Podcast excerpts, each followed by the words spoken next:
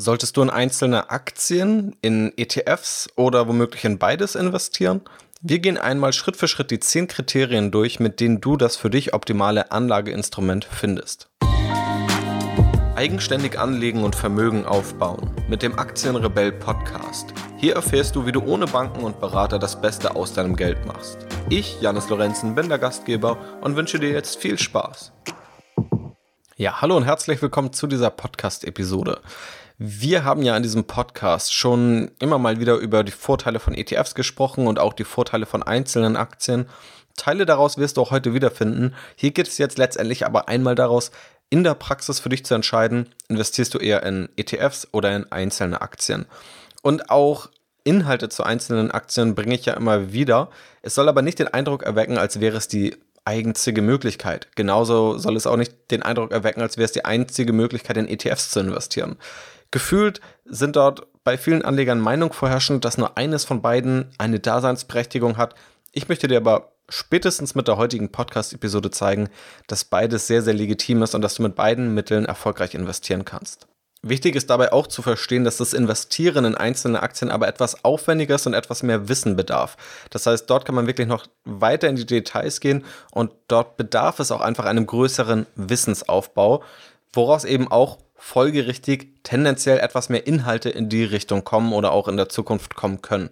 Was aber nicht bedeutet, dass einzelne Aktien per se einen Vorteil gegenüber ETFs haben. Und genau das möchte ich auch heute klären, nur damit du eben auch einordnen kannst, warum welche Inhalte in welcher Frequenz kommen. Diese Fragestellung, ob du nun in einzelne Aktien, ETFs oder in beides investieren solltest, habe ich gerade eben schon aufgenommen und das gleichzeitig in einem Video verarbeitet für die Aktienrebell Academy, also meine E-Learning-Plattform.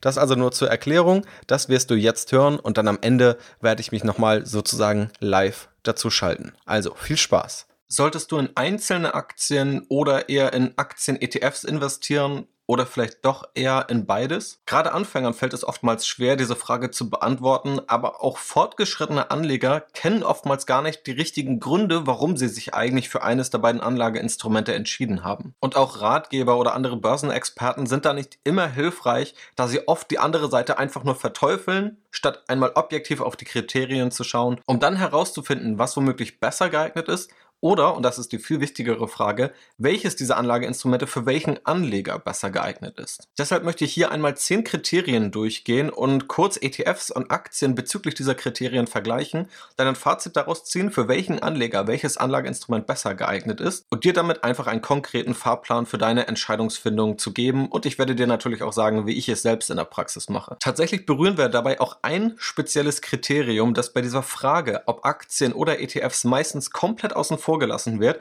und was womöglich renditetechnisch deutlich über dem liegen kann, was deine Geldanlage eigentlich erreichen kann. Was es mit diesem Kriterium auf sich hat, erfährst du gleich. Einmal grundlegend vorweggeschickt, wenn wir hier über ETFs sprechen, dann meinen wir Aktien-ETFs. Ja, ETFs sind Indexfonds, mit denen du also einen Index, beispielsweise den DAX oder den MSCI World, nachbilden kannst. Du kannst aber auch mit ETFs in Anleihen investieren oder andere Anlageprodukte. Wir fokussieren uns hier auf Aktien-ETFs. Das also dazu. Wir vergleichen also die Investition in ein Bündel von Aktien über ein Konstrukt wie Indexfonds, also ETFs, gegenüber der Direktinvestition in einzelne Aktien. Und natürlich werden wir das an der einen oder anderen Stelle etwas vereinfachen und man könnte auch noch detaillierter in die Kriterienvergleiche eintauchen. Für einen Überblick und für eine Entscheidungsfindung ist aber das, was wir machen, definitiv ausreichend. Und was du auch dazu wissen musst, diese Entscheidung, ob ETFs oder Aktien, ist oft nicht so wichtig, wie viele es dir weiß machen wollen. Sie ist definitiv wichtig und entscheidend und du solltest Zeit darin investieren, aber erst, wenn das Fundament stimmt. Wenn du also verstehst, wieso kommt es überhaupt zu welchen Aktienkursen, wie funktionieren die Finanz- und die Aktienmärkte, wie sieht eigentlich eine erfolgreiche Strategie aus und wie legst du eigentlich in der Praxis dein Geld erfolgreich an. Denn in beiden Fällen landet dein Geld letztendlich in Aktien, also in der Anlageklasse von Unternehmensanteilen. Und was wir hier besprechen, ist letztendlich nur das Vehikel, über das wir dann in Aktien investieren.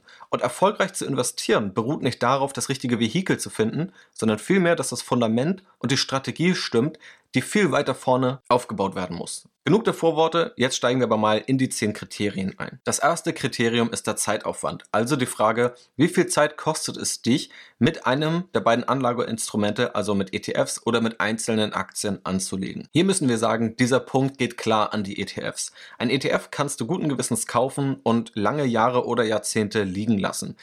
Ein ETF hat auch einen Mechanismus wie die Thesaurierung, das heißt auch mögliche Dividendenausschüttungen können automatisch reinvestiert werden innerhalb dieses ETFs. Das macht das Anlageprodukt sehr, sehr einfach, sehr simpel und sehr zeitunaufwendig. Wohingegen du bei Aktien vor dem Aktienkauf deutlich tiefer eintauchen musst, je nachdem, welche Anlagestrategie du verfolgst, musst du womöglich mal in die Bilanz schauen, in den Geschäftsbericht, dir vielleicht andere Aktienanalysen dazu durchlesen oder dir Kennzahlen anschauen. Und das nicht nur einmal wie bei einem ETF, den du dann womöglich findest und dann einfach zehn Jahre in diesen investierst, sondern die Aktienwelt wandelt sich. Das heißt, du wirst regelmäßig immer wieder auf Aktien schauen und hast einfach einen höheren Zeitaufwand. Und was viele dabei vergessen, ist das Konzept der Opportunitätskosten. Wenn du die Geldanlage wirklich sehr nüchtern betrachtest, und das werden wir auch an anderer Stelle nochmal machen, dann kannst du auch darauf schauen, was bringt eigentlich wie viel Geld ein. Und nehmen wir nun an, du hast 10.000 Euro angelegt und du schaffst es durch eine Einzelaktienauswahl 2% mehr Rendite pro Jahr zu erreichen. Dann bedeutet das, du hast 200 Euro im Jahr mehr ja im ersten Jahr. Das ist also der absolute Betrag. Nun könntest du dir die Frage stellen, wie viel Aufwand musst du betreiben, um diese 2% mehr zu bekommen? Und könntest du diese 200 Euro nicht an anderer Stelle außerhalb deiner Geldanlage viel einfacher erreichen, also verdienen oder irgendwo sparen und hast dann eben diese 200 Euro. Ja, also mit weniger Zeitaufwand sozusagen den gleichen absoluten Betrag. Natürlich funktioniert das Ganze aber anders, wenn du ein höheres Kapital hast. Und es könnte eben auch noch andere Gründe geben, auf die wir gleich zu sprechen kommen, warum auch Aktien interessant sein können. Aber wenn wir im ersten Schritt einfach nur den Zeitaufwand anschauen, die Einfachheit und auch womöglich das Anlageinstrument, wo die Opportunitätskosten geringer sind, wo du also mehr Zeit hast, die du für andere Dinge nutzen kannst, dann liegen ETFs hier einfach klar vorne und das ist ein großer Vorteil von ETFs. Kriterium Nummer zwei, die Kosten. Einer der Grundsätze, um erfolgreich anlegen zu können, ist, die Kosten gering zu halten. Und da gibt es schon ganz simple Methoden, um auch erstmal die Kosten gering zu halten, die sonst Banken oder Berater verdienen. Schauen wir uns hier aber speziell die Anlageinstrumente an, dann gibt es da keinen klaren Sieger. Noch vor ein paar Jahren hätte ich womöglich ETFs als Sieger hervorgestellt. Denn wenn du Aktien kaufst, dann handelst du in der Regel aktiver als bei ETFs. Das heißt, du kaufst Aktien, du verkaufst Aktien und du kaufst vielleicht auch nicht nur ein, zwei oder drei Wertpapiere wie bei einem ETF, sondern du kaufst womöglich 10 oder 20 Aktien. Das heißt einfach, dein Transaktionsvolumen ist deutlich höher als bei ETFs, wodurch auch deine Kosten steigen. Demgegenüber stehen laufende Kosten, die ein ETF hat. Und diese können variieren, je nachdem, welchen Index du abbildest. Sie liegen aber pauschal gesprochen bei 0,1 bis 0,4, 0,5 Prozent pro Jahr beim ETF. Das heißt, das Ganze kann man irgendwo gegenrechnen, aufwägen und dann schauen, je nach Handelsaktivität und je nachdem, wie viel Kapital man hat, welche Variante die günstigere ist. Das heißt, Aktien haben oftmals höhere einmalige Transaktionskosten, ETFs höhere laufende Kosten. ETFs sind in den letzten Jahren immer noch etwas günstiger geworden. Tatsächlich ist aber auch der Aktienhandel immer günstiger geworden. Es gibt mittlerweile auch im deutschsprachigen Raum Anbieter wie Trade Republic. Auch die habe ich in der Beschreibung verlinkt, weil ich selbst ein Depot dort habe, über die du schon mit nur einem Euro Aktien kaufen und verkaufen kannst. Das heißt also, dieser Punkt, Transaktionskosten ist heute nochmal deutlich gesunken. Es bringt dir natürlich wenig, wenn nun die Gebühren gesunken sind, du dann aber einfach dein Handelsvolumen hochschraubst, dann hast du immer noch effektiv die gleichen Kosten. Aber wenn du es eben klug angehst, dann hast du eben heute auch günstigere Transaktionskosten. Deswegen hier ein Unentschieden, kein klarer Punkt für eine der beiden Seiten. Kriterium Nummer drei: die durchschnittlich zu erwartende Rendite. Schauen wir uns also erst einmal die komplette Anlegerschaft an. Also nehmen wir mal den durchschnittlichen Anleger und schätzen ab, mit welchem der beiden Anlageinstrumente der durchschnittliche Anleger besser verfahren würde oder besser abschneiden würde. Dann geht hier der Punkt klar an ETFs. Denn das zeigen zahlreiche Studien. Anleger an einzelne Aktien überschätzen sich oft, erzeugen zu hohe Kosten, haben auch keine großen Vorteile, die wirklich dazu führen sollten, dass sie eine bessere Rendite erreichen als die anderen Marktteilnehmer, wodurch wir eben in Studien sehen, die Rendite von Privatanlegern ist oft eher unterdurchschnittlich und mit einem ETF heftest du dich ziemlich eng an den Index zu sehr geringen Kosten, sodass du im Grunde die Marktrendite bekommst. Und dann ist es reine Mathematik. Wenn du als ETF-Anleger im Grunde die Rendite des Marktes ziemlich genau heutzutage abbilden kannst und du als Aktienanleger durchschnittlich mehrere Prozentpunkte unter dem Markt liegst, dann wirst du im Durchschnitt oder dann wird der durchschnittliche Anleger mit ETFs besser abschneiden. Also in der durchschnittlich zu erwartenden Rendite der Punkt an ETFs. Das vierte Kriterium knüpft daran an und das sind Renditechancen. Wenn wir uns jetzt aber mal anschauen, was vielleicht mit den Ausreißern ist oder mit den Chancen, wenn du also sagst, du bist vielleicht nicht der durchschnittliche Anleger, was natürlich eine schwer zu beantwortende Frage ist, denn meistens weißt du es eher rückblickend und sehr viele halten sich für überdurchschnittlich gute Anleger, was eben ein großes Problem einer Geldanlage in einzelne Aktien ist. Aber Wenn wir uns einfach die Chancen anschauen, dann ist es natürlich mit ETFs nicht so einfach, überdurchschnittliche Renditen zu erreichen wie mit einzelnen Aktien. Ja, auch bei ETFs dürfen wir nicht vergessen, es gibt nicht nur ETFs auf den DAX oder auf den MSCI World. Es gibt auch da Smart Beta ETFs, die also auch eine gewisse Aktienauswahl nach festgelegten Kriterien und Regeln vornehmen. Es gibt auch Hebel-ETFs. Also auch mit ETFs kann man eben ja, risikoreicher und damit auch Rendite chancenorientiert investieren. Ob das klug ist, sei jetzt an dieser Stelle erstmal dahingestellt. Aber bei der einzelnen Aktienauswahl hast du natürlich eine höhere Chance, auch mal Ausreißer nach oben zu erwischen und gewisse Chancen wahrzunehmen, die du so durch breite ETFs erst einmal nicht wahrnehmen kannst. Das heißt, aus der reinen Chancensicht, wo es also eher möglich ist, überdurchschnittlich abzuschneiden, geht der Punkt hier an einzelne Aktien. Schauen wir uns das fünfte Kriterium an, Risiko. Wenn wir eins über die Börse wissen, dann dass Risiko und Rendite untrennbar miteinander zusammenhängen. Das wirst du auch ganz genau wissen, wenn du dir die Videoserie anschaust, die ich dir unter diesem Video verlinkt habe. Das heißt, wenn wir darüber sprechen, dass auch Aktien höhere Ausschläge nach oben möglich machen, dann müssen wir auch dazu sagen, dass Aktien auch höhere Ausschläge nach unten möglich machen. Das heißt, wenn du bei Aktien daneben greifst, hast du ein deutlich höheres Risiko, was bei ETFs durch eine breite Streuung eher noch abgefedert wird. Dazu kommt, dass wir generell, und das ist jetzt eine durchschnittliche Aussage, durch ein größeres Depot weniger Risiko haben, da die Aktien sich untereinander stärker ausgleichen. Das ist ein ganz zentrales Konzept in der Finanzwissenschaft und sozusagen in der Lehre, wie man in der Finanzwissenschaft ein optimales Portfolio aufbaut. Gegen diese Punkte ist auch wenig einzuwenden. Was wir allerdings bei der Risikofrage nicht vergessen dürfen, ist, dass du, wenn du als Anleger dein Geld in einzelne Aktien steckst, ein direktes Investment hast. Wenn du über ETFs gehst, dann hast du eben noch dazwischen ein Instrument bzw. eine Stufe, und zwar die Vorgesellschaft, die diesen ETF auflegt. Also ein gewisses Konstrukt, was selbst nochmal Risiken mit sich bringen kann, die du so bei Aktien nicht hast. Da gibt es unterschiedliche Möglichkeiten, wie so ein ETF aufgebaut sein kann, ob physisch replizierend, synthetisch replizierend, wie ein gewisses Risiko auch besichert wird. Es gibt Punkte wie die Wertpapierleihe. Alles fortgeschrittene Fragen, auf die ich auch im Rahmen der Videoserie eingehe. Hier ist erstmal wichtig zu verstehen, es gibt diese weitere Schicht bei der ETF-Anlage, die Risiken bergen kann. Wenn wir uns mal anschauen, wie aber Fondsgesellschaften vorgehen, in wie vielen Fällen es bei Indexfonds, die es nun seit mittlerweile über 40 Jahren gibt, zu Ausfällen kam oder dass diese Risiken wirklich mal so stark waren, dass wirklich Verluste daraus resultierten, dann können wir sagen, ETFs sind sehr, sehr sicher konstruiert. Das ist keine Garantie für die Zukunft. Es ist ein Risiko, das man auch nicht verschweigen sollte. Es ist aber kein Risiko, das so groß ist, dass man nicht mehr in ETFs investieren könnte. Gerade eben, weil es auch unterschiedliche Konstruktionsweisen gibt, kann man auch da immer noch die ETFs für sich aussuchen, die noch deutlich sicherer konzipiert sind. Da gibt es auch eine sehr, sehr große Auswahl. Das ist also auch kein Punkt, den man auf alle ETFs beziehen kann. Das heißt, unterm Strich, risikoseitig beziehungsweise viel eher sicherheitsseitig, geht der Punkt hier an ETFs. Das nächste Kriterium ist sehr spannend und zwar ist es der Wissensaufbau.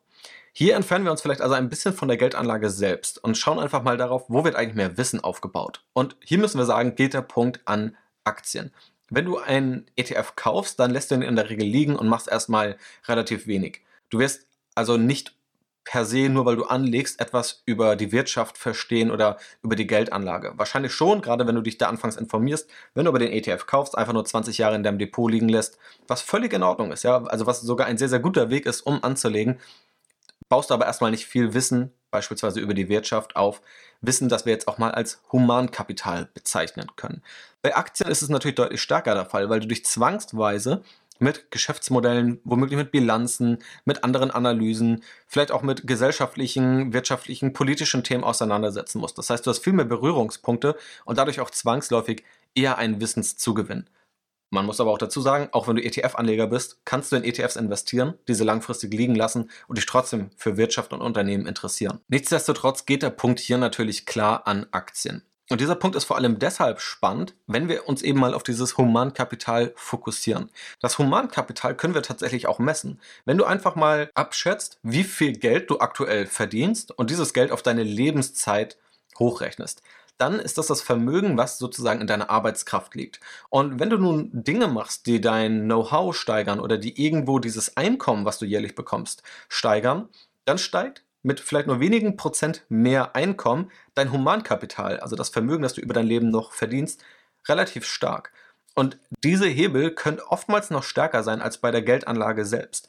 Das heißt, Humankapitalaufbau, Wissensaufbau durch Investieren in einzelne Aktien kann dazu führen, dass dein Humankapital wächst. Und natürlich ist das nicht in jedem Job der Fall. Also das ist sehr individuell. In einigen Jobs hilft dir dieses Wissen, in anderen womöglich gar nicht. Aber wenn dir dieses Wissen hilft, direkt oder indirekt, dann kann es eben auch dazu führen, dass dieser Wissensaufbau dir erstmal für die Geldanlage selbst nicht hilft, dass du also bei der Geldanlage die gleiche Rendite erreichst, dass aber dein Einkommen womöglich langfristig deutlich stärker steigt und es so einen positiven Effekt auf deinen Vermögensaufbau hat. Und deshalb ist es auch oft wichtig, Dinge ganzheitlich zu betrachten und nicht nur die Geldanlage isoliert zu betrachten, sondern eben auch zu schauen, was betrifft denn überhaupt deinen Vermögensaufbau? Denn letztendlich ist die Geldanlage ja nur einer von mehreren Bausteinen auf deinem Weg zum Vermögensaufbau, neben dem Verdienen von Geld, also einem gewissen Einkommen, und auch dem Sparen von Geld. Das siebte Kriterium, Spaß.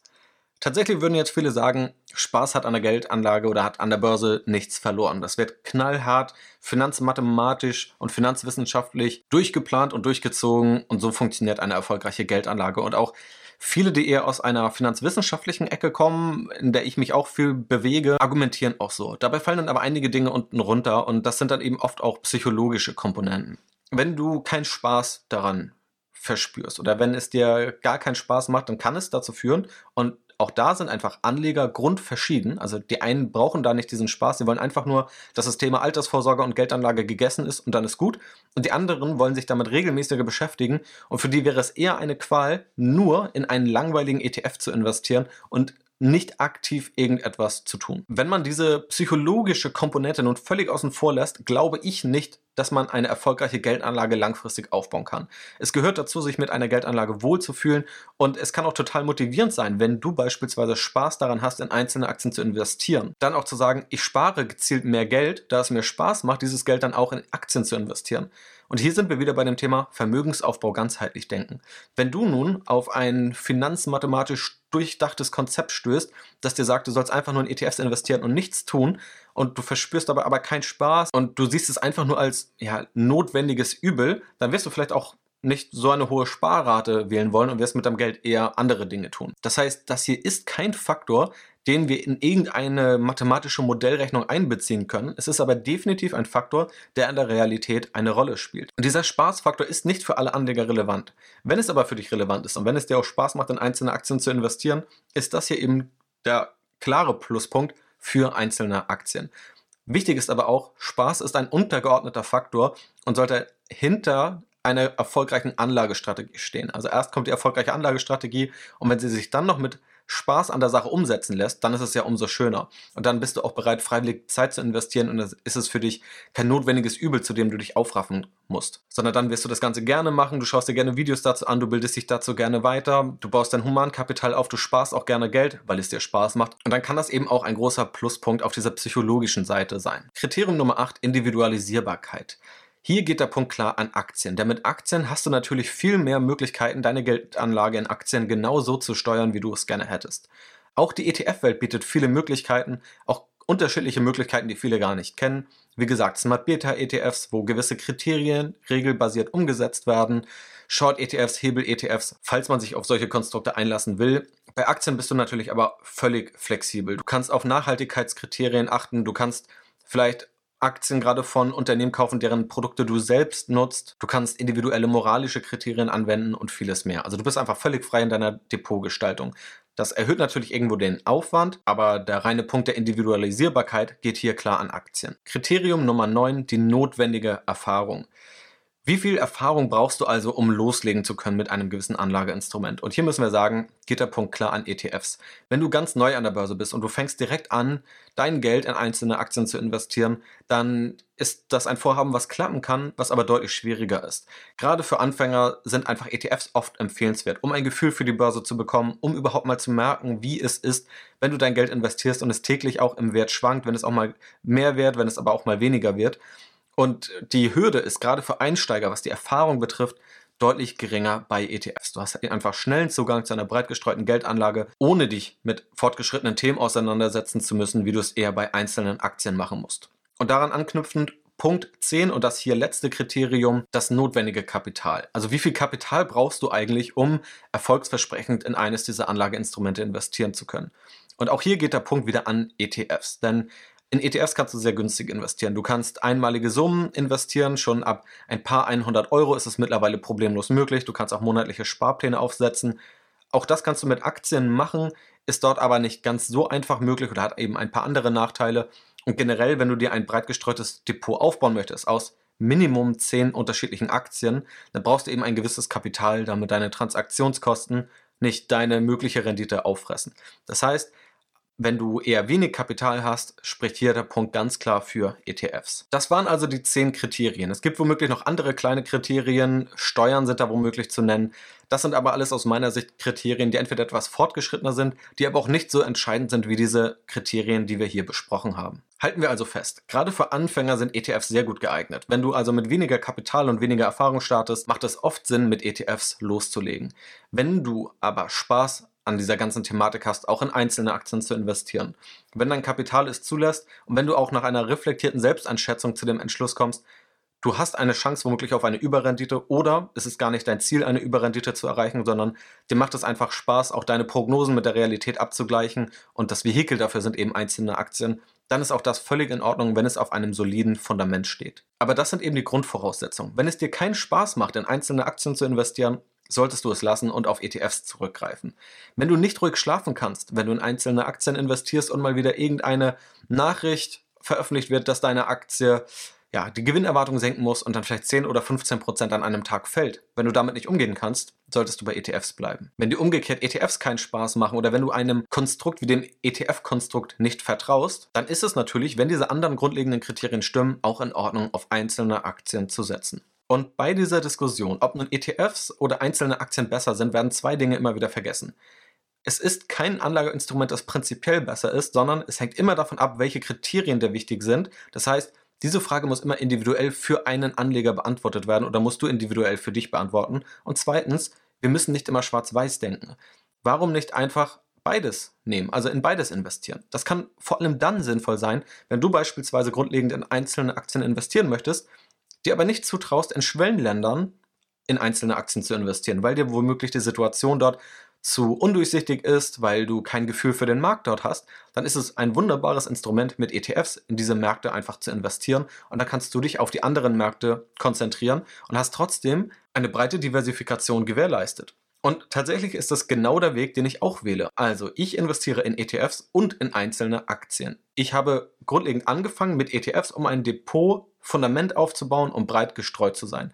Und darauf basierend investiere ich gerne auch in einzelne Aktien. Aus den hier genannten Punkten, wo ETFs eben ab einem gewissen Kapital und ab einer gewissen Erfahrung vorteilhaft sind. Ich investiere langfristig nach dem Buy-and-Hold-Prinzip in ETFs, das heißt, ich versuche sie möglichst lange zu halten, habe dadurch sehr geringe Kosten. Ich lerne Dinge dazu, ich habe Spaß daran, diese Geschäftsmodelle zu verstehen und auch zu analysieren. Auch das mache ich regelmäßig auf strategyinvest.de und ich kann meine Geldanlage eben weiter individualisieren und die Identifikation mit Aktien ist stärker und auch die Überzeugung, in Börsencrashs durchzuhalten, ist für mich persönlich bei einzelnen Aktien etwas stärker. Denn wenn du einmal diesen Analyseprozess durchgegangen bist und du hast auch ein gewisses Selbstbewusstsein über die Jahre an der Börse gesammelt und auch dieses kannst du durch ETFs bekommen, dann bist du deutlich zuversichtlicher, auch in Crashs dabei zu bleiben und auch durchzuhalten. Denn viele Anleger glauben auch bei ETFs immer noch an ein anonymes Konstrukt. Ja, und ob es nun so ist oder nicht, das sei mal dahingestellt. Oft ist es aber die Wahrnehmung. Wenn du aber wirklich weißt, welche Unternehmen in deinem Depot liegen, wenn du dich damit auseinandergesetzt hast, welche Werte wirklich in diesen Unternehmen liegen, dann ist oft diese psychologische Komponente bei einzelnen Aktien in Krisenphasen meiner Erfahrung nach und auch basierend auf dem Austausch mit vielen Anlegern oft etwas größer. Und auch das ist jetzt nichts, was in ein finanzmathematisches Modell passt, denn letztendlich liegen diese Aktien genauso auch in ETFs. Aber auch diese psychologischen Komponenten dürfen wir nicht unterschätzen. Sie sind nicht unbedingt völlig entscheidend für diese Wahl. Da sollten immer noch wirklich Zahlen und faktenbasierte Vorgehensweisen dominieren, aber die psychologische Komponente kann dann eben noch hier und da ausschlaggebend sein für die Wahl deiner Anlagestrategie oder deines Anlageinstruments. Und als Fazit, das wir nie vergessen dürfen, du kannst mit beiden Anlageinstrumenten erfolgreich in Aktien investieren. Das heißt, wenn das Fundament Fundament nicht stimmt und wenn deine Strategie nicht stimmt, dann wirst du mit beiden Anlageinstrumenten wahrscheinlich scheitern. Wenn aber das Fundament stimmt und deine Strategie und deine Vorgehensweise stimmt und wenn du einfach die Grundsätze erfolgreichen Investierens verstehst, dann wirst du auch mit beiden Anlageinstrumenten Erfolg haben. Das also auch als Motivation zum Schluss, häng dich nicht an dieser Frage zu lange auf. Leg los, schau diese Kriterien für dich an, finde für dich heraus, welche Kriterien für dich relevant sind. Und da bin ich mir ziemlich optimistisch, dass du nach diesem Video kein Video mehr brauchst, wo ETFs und einzelne Aktien verglichen werden, sondern dass du nun alles weißt, um einfach in der Praxis loszulegen. So, jetzt sind wir am Ende angekommen und wie versprochen melde ich mich jetzt noch einmal live dazu, einfach um dir eine kurze Zusammenfassung zu geben der Punkte, die wir jetzt hier besprochen und auch gelernt haben. Grundsätzlich, es gibt nicht das bessere Anlageinstrument, sondern die Frage ist immer, welches Anlageinstrument ist für welchen Anleger besser geeignet. Kriterium Nummer eins der Zeitaufwand. Hier liegen ETFs vorne, da sie mit weniger Zeit ein erfolgreiches Investieren ermöglichen. Punkt Nummer zwei Kosten. Hier gibt es ein Unentschieden. Aktien haben höhere einmalige Transaktionskosten, ETFs haben dafür höhere laufende Kosten. Kriterium Nummer drei: die durchschnittliche Renditeerwartung. Hier liegen ETFs vorne. Der durchschnittliche Anleger ist mit ETFs, breiten Markt-ETFs, die er langfristig hält, erfolgreicher als der Einzelaktienanleger.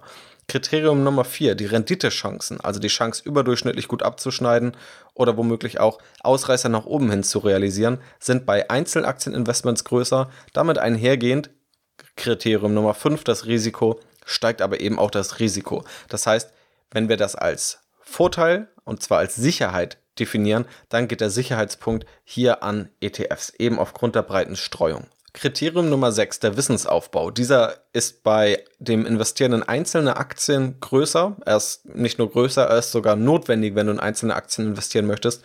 Und bei ETFs ist er definitiv nicht notwendig. Kriterium Nummer 7, der Spaß, der ist für die meisten Anleger tatsächlich bei einzelnen Aktien deutlich größer, wenn das Ganze für dich ein Kriterium ist. Kriterium Nummer 8, Individualisierbarkeit, hier geht der Punkt an einzelne Aktien. Kriterium Nummer 9, die notwendige Erfahrung. Hier liegen ETFs vorne, da du schon mit weniger Erfahrung loslegen kannst. Und das letzte Kriterium Nummer 10, das notwendige Kapital. Auch hier liegen ETFs vorne, da du bei ETFs schon mit weniger Kapital loslegen kannst, ohne signifikante Nachteile bei der Geldanlage zu haben. Wie mache ich es selbst? Ich investiere in ETFs und in einzelne Aktien, habe dabei vor allem mit ETFs losgelegt und nutze ETFs auch heute noch ganz gezielt, um beispielsweise Schwellenländer abzubilden und konzentriere meine Einzelaktieninvestitionen dabei vor allem auf Technologie- und Digitalunternehmen. Wie gesagt, nicht ausschließlich, aber fokussiert und die anderen Bereiche, um eine gute Diversifikation zu gewährleisten, realisiere ich dann eben über ETFs. Wenn du wissen willst, was die ganze Theorie dahinter ist und wie du wirklich von A bis Z eine vernünftige Strategie und ein gutes Depot aufbaust, ist womöglich die Academy für dich relevant und vorher empfehle ich dir einfach die sechsteilige Videoserie dafür anzuschauen. Wenn du ganz genau weißt, dass du mehr in diesen Einzelaktienbereich willst und in dieses größere Gebiet eintauchen möchtest und auch daran interessiert bist, mit welchen Werkzeugen du eben genau diese Geschäftsmodelle analysierst oder gute Geschäftsmodelle findest, Aktien bewertest, Investmentideen findest, strategische Fragestellungen beantworten kannst, dann schaue gerne auch auf strategyinvest.de vorbei. Dort teile ich meine Erkenntnisse, meine Analysen und auch meine konkreten Anlageentscheidungen mit dir und anderen Anlegern. Also so viel zu der Fragestellung, ob du in einzelne Aktien oder in ETFs investieren solltest. Ich hoffe, dass diese Frage spätestens mit dieser Podcast-Episode ein für alle Mal für dich beantwortet sein sollte. Natürlich musst du hier gedanklich äh, nochmal eintauchen und für dich einfach entscheiden, was nun für dich der richtige Weg ist. Du kannst das Ganze auch, wie gesagt, schrittweise machen, mit ETFs loslegen und dann in einzelne Aktien investieren oder einfach wie es dir im Grunde beliebt, solange das Ganze auf einem soliden, durchdachten Fundament steht und sozusagen den Grundsätzen von langfristigem Anlageerfolg entspricht. Das ist eben das ganz Wichtige dabei. Und wenn man das beherzigt, dann muss man auch keine Grabenkämpfe austragen von ETF-Anlegern, die jegliche aktive Aktion von anderen Anlegern verteufeln oder von aktiven Anlegern, die jeden ETF-Anleger belächeln. Das halte ich für nicht zielführend. Letztendlich gibt es hier viele Wege, die alle ans Ziel führen können und die einfach unterschiedliche Vor- und Nachteile haben in unterschiedlichen Kriterien, die eben dem einen Anleger vielleicht mal wichtiger sind und dem anderen Anleger unwichtiger sind und bei anderen Kriterien dann eben umgekehrt. Und so, wenn diese Kriterien beachtet werden und die Grundsätze beachtet werden, findet eben jeder seine eigene erfolgreiche Anlagestrategie und seine eigene erfolgreiche Vorgehensweise. Falls du dazu Fragen hast, Themenwünsche oder Anregungen, kontaktiere mich gerne. Der direkteste Weg ist einfach auf Instagram, instagram.com slash Aktienrebell.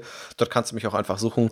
Oder wenn du dort nicht aktiv bist oder einfach andere Wege nutzen möchtest, dann schreib mir auch gerne über das Kontaktformular oder per Mail. All das findest du auch auf aktienrebell.de. das war es auch schon. Wenn dir diese Podcast-Episode gefallen hat, würde ich mich sehr freuen, wenn du mir eine 5-Sterne-Bewertung da lässt. Das hilft auf jeden Fall auch anderen angehenden Anlegern und Sparern, diesen Podcast zu finden und hoffentlich gute Erkenntnisse für die eigene Geldanlage daraus zu ziehen. Vielen Dank auch für die positiven Bewertungen, die zuletzt nochmal reingekommen sind und auch für das positive Feedback, das ich vor allem auf Instagram, weil ich es zuletzt öfters erwähnt habe, erhalten habe für diesen Podcast. Vielen, vielen Dank dafür. Ich verabschiede mich also für diese Podcast-Episode. Ich hoffe, es hat dir gefallen. Bleib gesund, bleib rational und bis zum nächsten Mal.